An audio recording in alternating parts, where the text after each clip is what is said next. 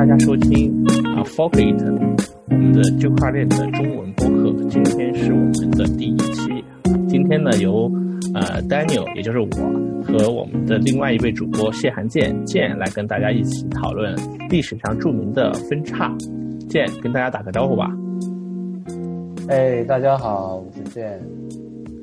好的啊，今天我们为什么要来讨论呃分叉这个主题呢？是因为。嗯，上一次我们在第一期呢，我们录制的节目主要是跟大家介绍这个这个 podcast 的由来。但是呢，我觉得真正意义上的第一期呢，真的应该讨论一下分叉和我们经历过的区块链上的一些分叉。嗯，所以呃，我会呃今天从分叉这个主题开始见。呃，我们其实已经经历过好几次啊区块链的分叉的事件的。呃，你能不能跟大家讲讲你所理解的区块链分叉的意义是什么？呃，这个问题太难了呀。呃，分叉，我觉得就是说，首先这是一个非常非常复杂的一个概念，对吧？我觉得大家听的最多的可能是软分叉、硬分叉。对。但是这个其实是，我觉得发展到现在已经远远超出了这些。就简这这两个简单的分类吧，其实有很多种奇怪的分叉，大家可能没有细想。嗯，呃，但是简单的来说，分叉我觉得其实就是区块链升级的一种手段，不管这个升级的原因是什么，可能是我我们为了这个修复一个 bug 要升级，对吧？也可能是说我们想要往这个区块链的网络里面增加一个新的功能要升级。嗯，不管原因是什么吧，就是说我们想升级了，因为我们要解决一些问题。那么在区块链里面，我们就把这种升级的行为叫做分叉。嗯，为为什么要叫分叉？是因为我觉得也是比较形象吧，因为区块链是一个链嘛，对吧？一对对，区块链嘛，一个一个一个链条，对吧？然后也就是也就相当于说，在升级的时候，这个链条走到了一个岔路岔路口。如果你啥都不做，你会向左；如果你升级了你的软件，你就会向右。嗯，所以说到分叉的时候呢，也就到升级的时候呢，它会要求说这个网络里面所有的节点都做出一个选择，因为你来到岔路口了嘛，所以你就要选择你是向左还是向右。如果你是向左呢，你就啥都不用做，你会按照原来的路径继续走下去；如果你向右呢，你就会。啊，从某个地方，比如说从官方的网站下载到新的软件，然后运行这个新的节点，那么你的你的这个节点接下来就会往右走，那么最后呢，这里最终就会走向两条不同的岔路，所以这也是一个很。形象的一个名字啊，我特别喜欢你这个比喻，就是分叉就是两条路，向左走还是向右走？向左走你什么都不用变，然后的话你就会走出向左边的一条路，然后呢你选择了升级的协议和客户端，那么你就会走出一条新的路。我觉得这个比喻特别特别形象啊，呃，但是我们知道就是我。我自己所经历过的所有的去过去几年的区块链比较重大的分叉事件和我知道的一些分叉的一些嗯一些背后的事件背后的故事啊，我觉得没有一次分叉是简单的，是轻松的，所有的分叉都特别难。没错。然后呢，这个难的话呢，不仅仅是说你就是说让所有的。矿工和所有的节点选择升级到最新的客户端，本身就是一件很难的事情。这个事情的话呢，难在它的如何达成一个广泛的共识，而这个共识呢是分层次的，是在不同的呃群体之间、不同的人群之间要达成一个共识。然后达成共识之后的分叉呢，嗯，叫做无争议的分叉；没达成共识的分叉呢，就变成了有争议的分叉。所以说呢，过去也发生过这种呃两种不同类型的分叉，所以我今天提出一个方法来去区分它们，一个叫有争议分叉，一个叫无争议分叉。不知道这样的这个区分的话，你同不同意？我，对我们当然是可以这样去做区分，这个我觉得没有问题。嗯嗯，争议的分叉的话呢，应该也会产生出两条新的链，然后呢走出两条不同的路，就是我们说的那种一部分人选择了向左边走，一部分人选择了向右边走。嗯。你能不能讲一讲啊？你所理解的这个共识在不同的人群中达成为什么这么难？它是不是一个区块链的一个 governance 的问题啊？就是社区治理的问题？其实我觉得这也不仅仅是区块链的问题，就是不管有没有区块链吧，你想要在一群人中间达成共识，总是很难。啊，比方说美国大选，对呀，还有比方说，就像我们在创业，对吧？嗯，我们有几个人整天开会。对啊，大大家都深有体会。对，对，即使只有一个少于十个人的 team 开会，也经常达不成共识。何况区块链这样，对吧？这个整个群体里面有上万的人，几十万人、几百万人，所以我觉得这其实也是很正常的事。但是，如如果能够在成百上千甚至上万当人当中，要是能达成一次共识的话，我觉得最主要的力量或者说最主要的推手还是利益的选择，或者说利益的取向。不同的人选择看重不同的利益，所以最后呢就会得到不同的一个选择结果。嗯，其实我我觉得这里有个问题，倒想问问你，就是说，因为我们明显可以看到，就是其实比特币和以太坊对于分叉有。非常不同的，怎么说呢？世界观，对吧？对对对，就是说，在比特币社区里面是坚决抵制任何的硬分叉的，然后呢，在以太坊，以太坊这边呢，其实是硬分叉不断。没错，我觉得这其实，当然这是，我觉得其实是世界观的不同。嗯，但是呢，也就造成就是说，好像在两个社区达成分叉的这个共识的难度不太一样。没错，没错。觉得就是说，这两种社区达成分叉的这个方式有什么区别吗？我觉得，在就是从我的角度理解啊，在以太坊社区的话呢，就是就是以太坊的这个社区呢本身的话呢，它其实是一个嗯，就是以开发者为主的一个开发者或者说技术驱动的一个社区。然后呢，有以太坊的 foundation，就是基金会。然后呢，有以太坊的核心团队，还有我们的精神领袖、精神领袖，比方说 Vitalik，然后呢，他自己的话呢，会号召啊，会推动这个协议向前升级。但是这种这样的一个嗯组织结构，或者说这样的一个呃层级的一个，我我不知道该怎么讲，叫 social 就是社区结构吧。在比特币这边的话，好像并不是这样。比特币虽然的话呢，也有一个叫 Bitcoin Core 的这么一个。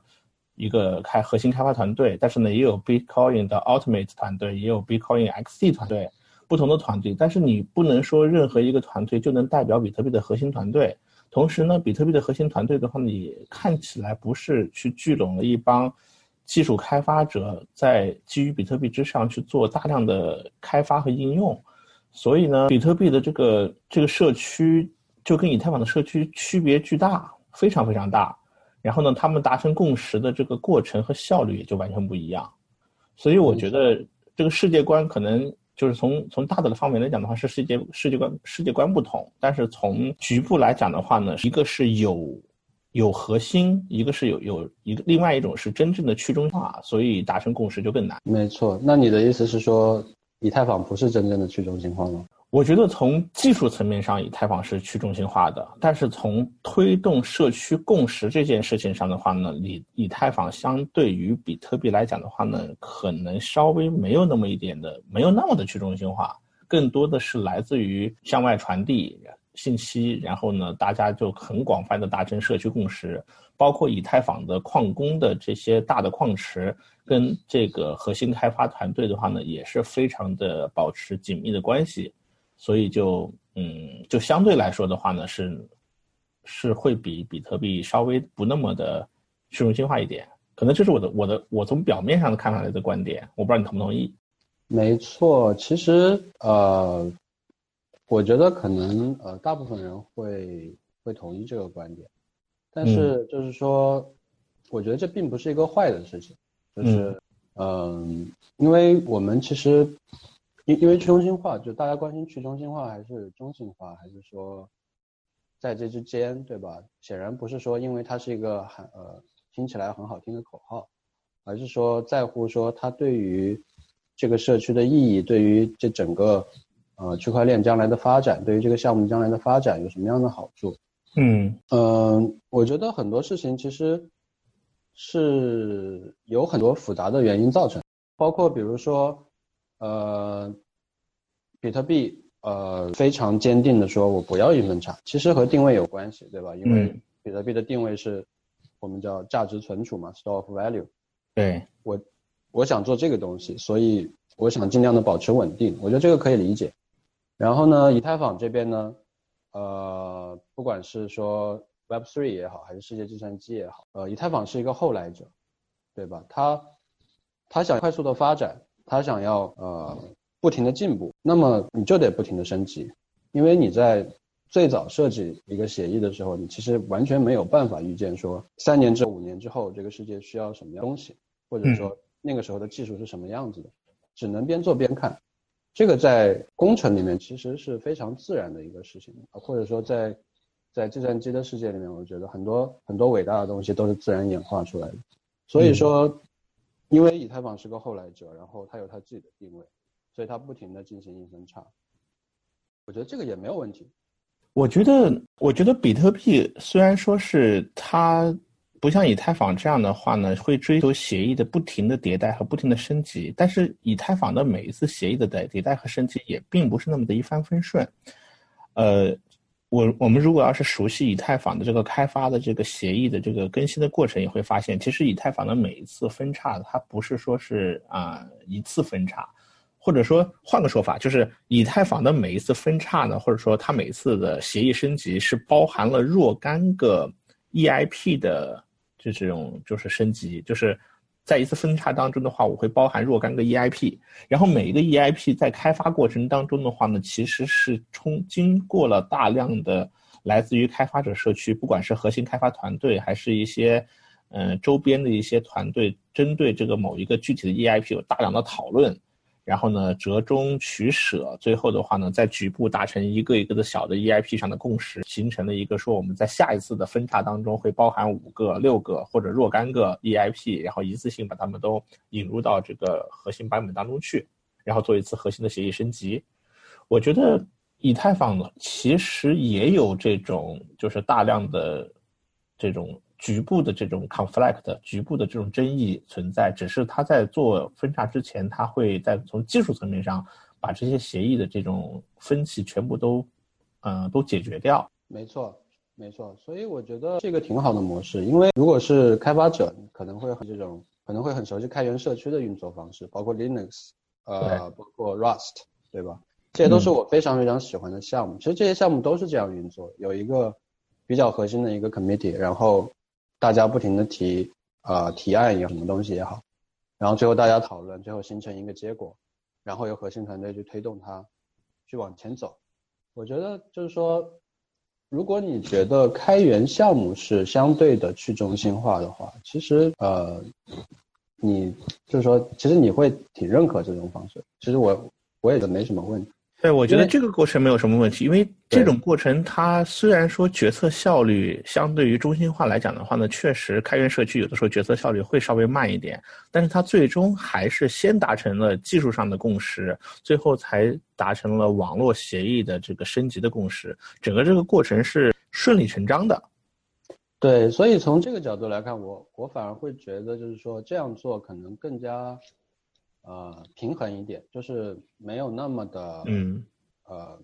在两端吧，对吧？嗯，在两端，这样更加平衡一点。平衡的这种做法呢，可能会更有利于项目不停的向前走。嗯，包括包括我在想，就是啊，如果我们要做，对吧？如果我们要做区块链的话，应该用什么样的这种方式来达成共识？其实我也会觉得说，有有平衡会比较好。嗯，我们刚刚讨论的就是我们知道比特币啊背后的话呢，如果要达成一次共识的分歧和出发点会在什么地方，以及以太坊达成共识分歧的出发点在什么地方。那回过头来的话呢，啊，我们经历过的，嗯，我们现在不管是比特币还是以太坊，啊，其实它现在的这些链背后的这个共识算法呢，都是基于呃工作量证明，就是 POW 的这种共识算法。我们也都知道，一个基于 POW 的共识算法的一条链，它当经过分叉的时候怎么去做？就是所有的矿工的话呢，他当他认同一次未来将要发生的分叉呢，他可以去选择呃下载那个已经包含了这一次分叉的最新的一个客户端，然后包的最新版本，然后呢。嗯，当这个约定的达到某一个区块高度，啊，那个高度到达的那个点，然后呢，在那个点之后，整个所有的节点的话呢，都在使用最新的这个客户端的节点呢，就会马上会。做一次瞬间的协议升级，然后呢分分叉就会完成，这是我们所有知道的 POW 的分叉的过程。我有一个问题很好奇啊，就是，嗯，我们也知道现在基于 POS 的这种网络也会非常多，以后可能会非常多，虽然现在比较少。那 POS 的分叉和 POW 的分叉，网络分叉有没有什么区别啊？POS、POW 的分叉，哇，嗯，这问题我没想过。因为因为 POW 是算力竞争嘛，因为我们我们我们分叉之后的话呢，你会知道会会发现就是说有有有多有足够多的超过半数的算力，如果切换到了新的网络上，或者说我们就说足足够多的算力，如果选择了朝右走啊升级，那么后面的那些少量的算力的话，它因为经济的原因，它自然会 follow up 会跟跟过来，这样的话呢，分叉就基本上就可以保证。能够正常的完成，那 POS 的话呢，不是通过算力的方式来去，呃，来去达成共识，而是通过 stake 来去达成共识。那 POS 的分叉怎么做呢？这个可能不能简单的说比较，嗯，叫做 POW 的分叉和 POS 的分叉之间的区别，因为这里面其实方案还是有很多种的。就比如说，呃，比比特币这种，我我是用 POW 的链，但是我也可以有。矿工呃投票的分叉，也可以有像用户投票的分叉，对吧？嗯。呃，那 POS 里面其实也可以有很多种方式，因为呃，我就是说这个比较里面最关键的一点是说，你怎么样激活这个分叉？因为分分叉的方式，呃，我我觉得一个通用的一个模式吧，可能是说，呃，大家就是说想分叉的人，你先把这个新的。升级版的这个节点软件装好，然后通过某种方式向其他人表明说我支持或者不支持这个分叉，对吧？嗯。那么这个某种方式来表明你支持，这里面就有很多种设计了。就是说，我觉得这个就比较难讲。那么在 POS 里面，呃，POW 里面，呃，最常见的就是说我在这个出块的时候，我。表明说我支持谁，我我我支持升还是不升，对吧？嗯。说我支持哪个提案，我甚至可以细化到说我支持哪个提案，不仅不仅仅是简单的说我支持升级还是不升级。嗯。这是通过算力来投票。那么在 POS 里面最自然的想法，当然就是说，我就直接我我也可以在出块的时候表明一下我支持升还是不升，我支持哪个提案或者，那么这个出块人。所持有的 stake 的数量，就是他投的这一票的权重。嗯，这是这是一个很自然的一个想法。当然，也可以有另外的方式，比如说在在 POS 里面，我们可以设写呃做一个机制，就是可以大家一起来投票，所有有有投都可以来投。嗯，呃，这是这就是另外一种机制，就不仅仅是出块的人来投票，而是说所有有 stake 的人都可以来投票。然后甚至你还可以更复杂一点，就是说。我可以用，呃，不是直接用 stake 来投票，不是说我有十个 token 我就有十票，嗯，说我有十个 token 锁定十天我就有一百票，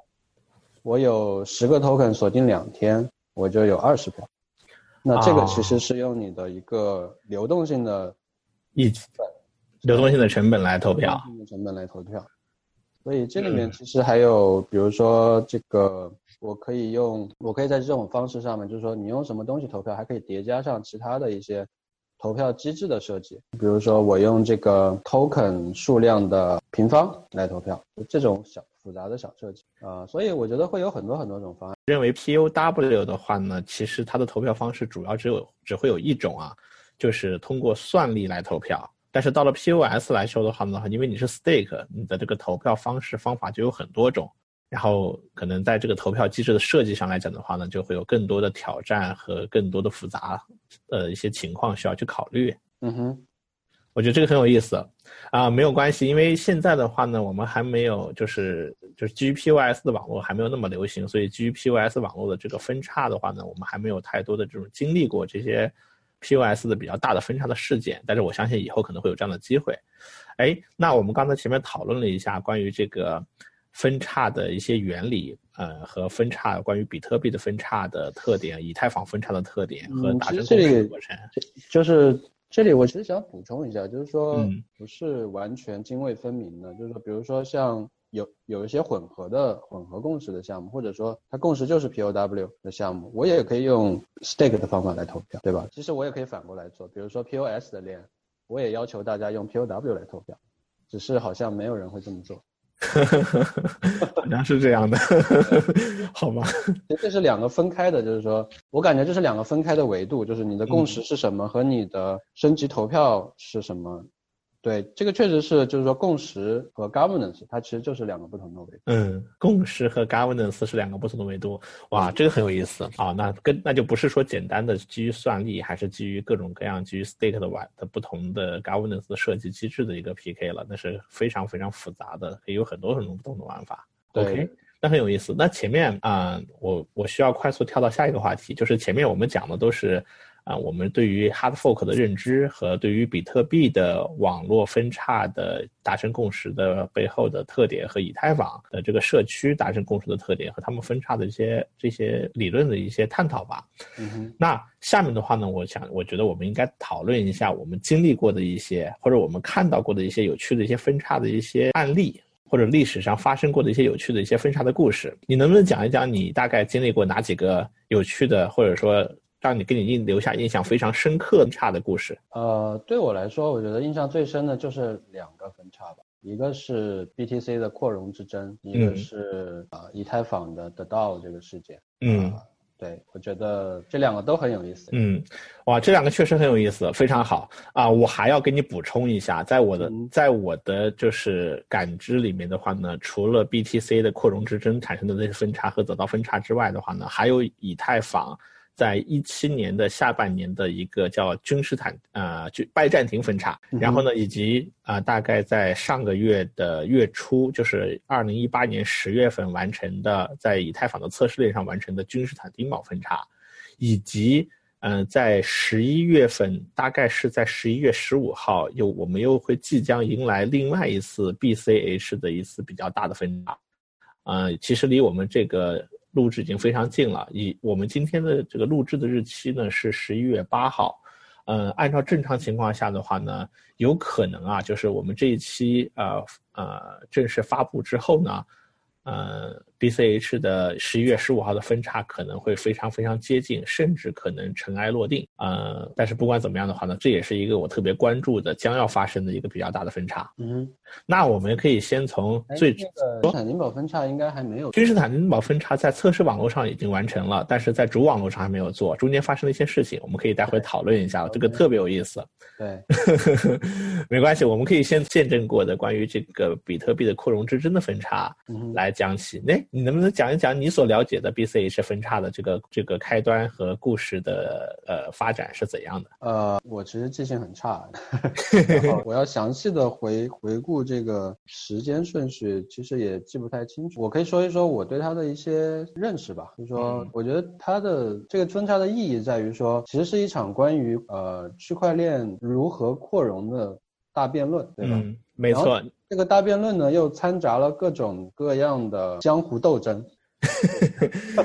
这让整个事情非常非常的有。你还记得最初开始的时候是他们要试图去解决一个什么问题吗？开始的就是扩容这件事情为什么之所以会变成一个问题？呃，应该是比特币的这个带宽不够了吧？就是每每个块里面的交易太拥堵了。没错，没错。对，然后在那个中本聪的那个论文里面就写。我如果记得没错，是在他的中本聪的论文里面就写死了一个参数呢，就是比特币的出块的那个块的那个大小的那个存储上限是一兆。没错，没错。然后呢，嗯，一兆的存储上限的话呢，每十分钟的话呢，能够包含的交易数量其实是非常有限的。然后呢，如果平均下来，就是大概在每秒钟大概在六到七笔左右的样子。一分钟的话呢是六十秒，每秒钟包含六到七笔，所以所以比特币的网络拥堵问题其实是从二零一五年就非常非常严重了。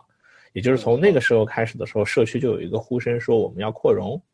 然后呢。扩容的时候的话呢，就产生了不同的观点，就是你同意扩容，我也同意扩容，是怎么走这条扩容的路？其实大家的分歧是应该是在这个地方。对，没错。对。那像 BTC 可能就觉得就是说啊，我们不能改这个一兆大小的这个参数，对吧？哎，我我我我这里快速的插一个小小的小问题啊，就是，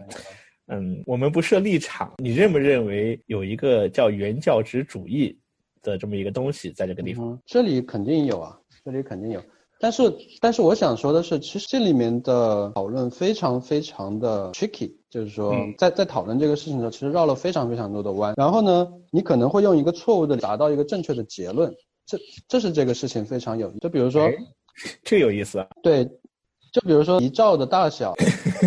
这这个一兆这个一兆的参数不改。对吧？是不是一种原教旨主义，或者说是不是一种货物崇拜 （cargo cult）？可能有，但是呢，它也确实有它的道理。嗯，就是这这两种理由会叠加在一起。然后呢，Bitcoin Core 这边呢就各种反对说我们要增加区块大小扩大，它也有它的道理。但是呢，就其实他也不是说，我认为啊，我我认为他们也不是说要反对说啊，其实也不能这么说，就是说。Bitcoin Core 可能觉得说，我绝对不能改，但是其实有很多人是觉得说，可以改到四兆，但是我们不能改到十兆或者二十兆，也不能改到一百兆。啊，我我们还是需要 Layer Two，对吧？但是如果有了 Layer Two 呢？但是那可能一兆一兆一兆的快加 Layer Two 也可以用很久，那我们可能也不需要改到四兆。对，所以这里面有很多这种，就是说其实是没有呃。其实是两边在拉扯的，然后理由非常模糊不清的。因因因为比如说，为什么你觉得可以改到四兆，不能改到八兆或者十兆？对，这才是他们争论的核心。而且我觉得 Bitcoin Core 的就是这个当时应该是现在的 Bitcoin Core 是不是全部都是就职 Blockstream 这家公司的一些核心开发者啊？对，在呃 Bitcoin Core 应该有很多人都在 Blockstream，所以。对，这也是一家非常神奇的公司。对，这个以后我们可以有专门找专门去讨论一下这一张这帮神奇的人，哇，他们的故事太有意思了。对，Anyway，这期不是重点啊，这一期我我觉得啊，就是 Bitcoin Core 在这个过程中其实扮演的是一个保守主义的这么一角色，它不是那么的激进，它相对保守。呃，这个其实我也有不同的看法，就是说他表现的确实是非常非常的保守，但是我觉得他们的。很多理由是对我来说是有道理，嗯，就是确实就是说，这个事情有意思的地方就在于说，你可以说它是保守，嗯，你也可以说它是真的有理由，对吧？那么你怎么去看待这件事情，其实很大程度上取决于你自己的对这件事情的理解和啊世界观，嗯，就是其其实怎么说都可以说说得通，就比如说。刚才我说的那个问题，对吧？为什么是四兆不是八兆？嗯，为什么是八兆不是十六兆不是一百兆？对吧？你既然能从一兆到八兆，为什么不能从一兆到一百兆？这里面这就这这种问题听起来挺无厘头的，但是其实是有理由的。就是但但是 Bitcoin 的反对者就希望能够一步到位，他认为说，嗯。达到一个比较大的一个一步做到一个比较大的一个 blocks 一个尺寸的话呢，能容纳更多的交易的话呢，那对这个网络的未来的发展的话呢，会留够一些足够的 buffer，因为他觉得如果要是按照一个比较保守的渐进方式的去升级的时候的话呢，你始终会有，嗯，会有这种就是拥堵的问题，一直会困扰这个网络。嗯哼。所以当时我觉得就是就是大家各自都持有理由和拉扯，我觉得你说的是对的。但是，那到最后这个事情，所以你支持谁呢？好问题。对啊。啊，如果按照我一贯的个性啊、性格啊，我其实是略激进的。我是希望就是啊，就是从格不能讲格局，就是从大局上来讲的话呢，我是希望为未来尽可能充分考虑的，所以我可能会去支持，啊，步子迈的大一点，然后呢上来的话呢，把这个容量放的大一点，比方说，嗯，比比方说就直接一步到八兆，或者是到十六兆。那为什么不是三十二兆呢？啊，如如果步子迈到八兆到十六兆的话，我我感觉的话呢。就是只要它是可行的，是从技术上和从实践上面是可行的。但是如果要是做到了，就是我不知道呢三十二兆行不行，但是我我知道就是如果它在技术上会产生一些额外的一些负面的问题的话呢，我会倾向于在技术可行的情况下，在那个宽容度内尽量做到尽可能的更大的这么一个扩容。嗯，这是这样的话，我觉得这是一种。就是不是那么的激进的基金，嗯，但是很明显，Bitcoin Core 不是这么想的，因为他们其实提出的方案是先一步先先实现一个叫做啊叫隔离见证一个的这么一个技术，先把它的区块链大小的话呢，从一兆扩充到不到两兆的这么一个尺寸，这样的话呢，其实已经能比原来的一兆能容纳更多一点的交易。同时呢，就是他想希望让隔离见证先啊先部署上去之后一段时间再讨论下一步的扩容的方案，并且呢，他们的观点就是通过 Layer Two 的方案或者通过闪电网络的方案去弥补比特币的这个性能的不足。没错，其实隔离见证就是说严格来说它没有改变区块的大小，对，说把签名的那部分移出去了，那这个区块里面可以用的空间，就这一兆空间中可以。真正拿来用的空间就大了很多。对对，专门问过你，我说实现了隔离见证以后，到底能达到百分之多少的提升？肯定不会超过百分之两百，因为你不可能让你的这个达到一倍。然后后来我去查了一下，在理想的情况下的话呢，达能够达到百分之一百七十的容量的提升。嗯哼。但是我觉得百分之一百七十的容量提升，对于整个网络的拥堵来说是杯水车薪啊。没错。而且的话呢，另外一个问题呢，就是。在比特币之上的话呢，如果如果是如果使用 Layer Two 的方式去扩充它的性能的话呢，以现在的比特币的这个技术来说的话，你没有做好充足的准备，并且它的这个技术演进速度也是非常非常慢。嗯，闪电网络已经提出来已经三四年的时间了，到现在的话呢，也只是在测试网络上呃跑起来了，并且的话呢，从可用性和安全性上来讲的话呢，也得不到充分的验证和支持，证明它是一个现在来看是个可靠的技术。嗯，其实我对闪电网络信心还蛮足的。好吧，那我想听听你你怎么看到最后这这个比比特币靠的这个观点？我觉得就是说，呃，观点我就不讨论了吧，因为这个实在是讲起来没完。嗯，我我我我其实挺喜欢闪电网络的，就是说，嗯，他们就闪电网络现在其实已经运行起来了，然后有很多很多啊好玩的好玩的场景，比如说。我印象中有一个人做了一个机器人，然后你只要给这个机器人转钱，然后附带一条消息，他就会在他的那个 Twitter 账号上面把这条消息给显示出来，对吧？所以这个世界上任任何一个人都可以用闪电网络给这个机器人发消息，然后这个机器人就会在他的 Twitter 上把它显示出来，相当于一个公告牌。嗯，我觉得这就是一个非常有意思的一种呃好玩的场景吧。然后闪电网络其实。发展的这么慢呢？我觉得，当然，比特币的这个脚本，确实是限制太多了。然后，呃，我觉得闪电网络自己比较小心，其实也是这个原因。因为我我印象中就是说，闪电网络应该是给，就现现在正在运行的这个闪电网络，应该是给自己加了一些限制，就是说你的，呃，是你抵押的比特币，还是说你你你发送的这个币的数量不能超过某一个数额？所以它人为的限制了说，在闪电网络里面可以承载的流通的币的数量，这样保证如果说有什么问题的话，不会造成太大的损失。所以说它是在慢慢一点一点的往前往前走。我觉得这种方法其实是比较稳健的。啊，稳健归稳健，但实在是太慢了。区块链还有很长的时间要对呀要发展。对，后面我们看到的就是当时实际上的话呢，最终就是扩容之争从二零一五年炒了大概有二一五年、一六年、一七年，最后炒了三年。最后的话呢，其实我觉得到最后的话呢，最后的结果我们都知道了，也没有说是在扩容这件事情上达成一个共识，啊，一个最终的一个共识，而是最后产生了一个叫做 B B C H 的一个分叉。对，终于说到主题了。嗯，对啊。然后呃，B C H 分叉的话呢，大概是发生在二零一七年的八月份。然后当时的话呢，呃，应该是以比特大陆，然后呢这家公司为首吧，应该是提出了一个基于比特币的一个改进方案。然后这方案的话，不是以完成比特币的整个社区达成共识，呃，作为结果，而是最后终于从比特币之外的话呢，分叉出了一条新的链。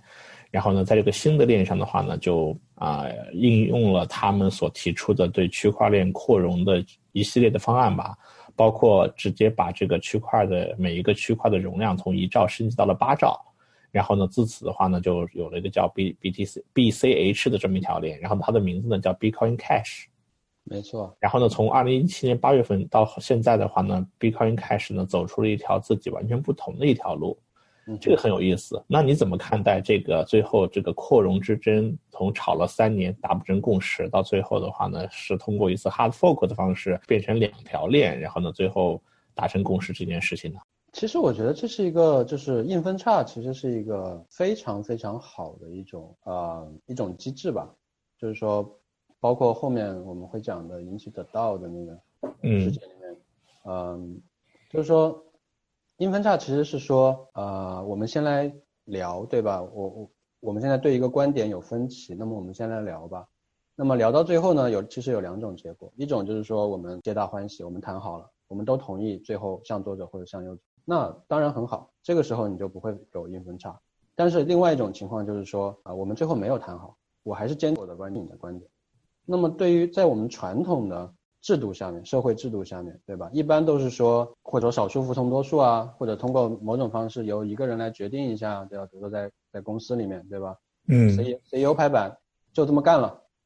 但是呢，其实分叉提出了另外一种方法，另外一种制度，就是说，OK，你你不同意，我也不同意，那没关系啊，那你你们就继续走你们的路，我们就另外走一条路，然后大家都可以继续往前走，而且井水不犯河水。嗯，其实这也是一个，我觉得是一个其实很有意思的制度，因为这个在我们过去的传统制度里面其实是非常非常非常非常少见的，因为构建我们当前这个社会的协作制度，其实是比如说最常见的是公司嘛，对吧？对。如果说我不同意 CEO 的观点，我只有一种做法，那就是我辞职了，嗯拜拜，不会说很少。也不是说不会吧，很少会说我们几个人，那么我们另外再去弄一个公司。其实你会有非常非常大的劣势，因为你并没有办法说把现有公司的资源分成两分成两部分，然后你带走一部分。但是在区块链上面，其实是可以说你你走的时候，其实可以把资源给复制一份。这个资源是什么呢？就是说这个区块链现在的状态，所有的用户可以把这个区块链上所有的数据原样的复制一份，然后。重启一条链，然后另外一部分人就到那条链上去了。然后呢，用户可以自由的用脚投票，甚至他甚至他都不用投票，我的一个 token 变成两个 token 了，一个币 变成两个币了。所以当时很多，其实很多人第一次看到这样的分叉的时候，是我觉得是非常非常新奇的，因为从来没见过我手上有一块钱突然变成。一块钱和另外一块钱，这是这是什么情况？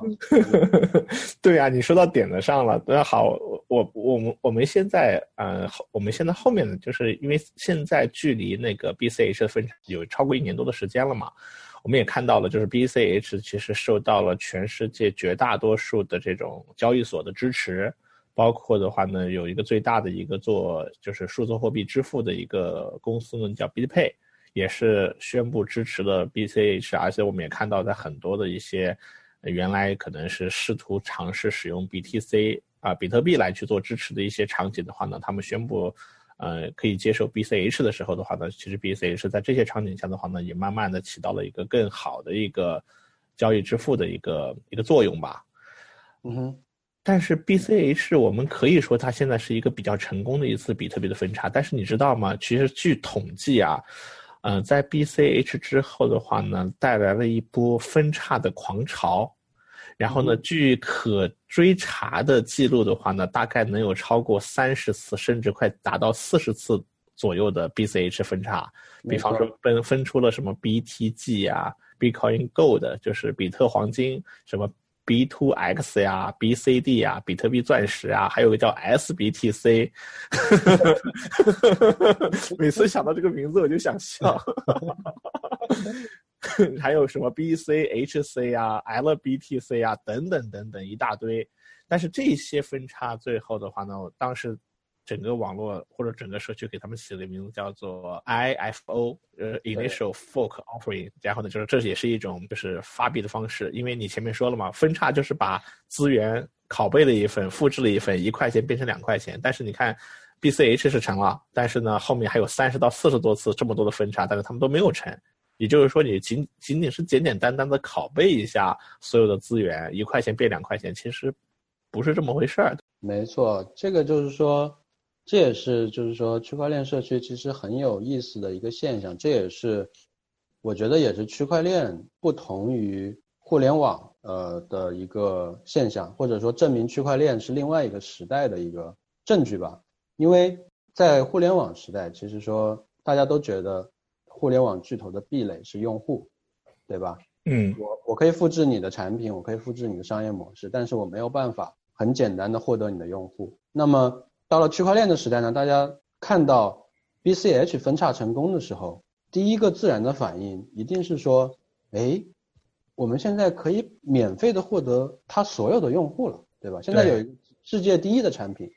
然后呢，我们只要把代码复制一遍，我们就可以免费的获得它所有的用户。这个听起来好像是一个天上掉馅饼的事情，对吧？听起来我一定会成功，是啊但，是事事实却证明就是说，其实不是这样的。对，那么一定存在着说另外的价值凝聚在原来那条链里面，就因为用户已经可以自由的迁移了，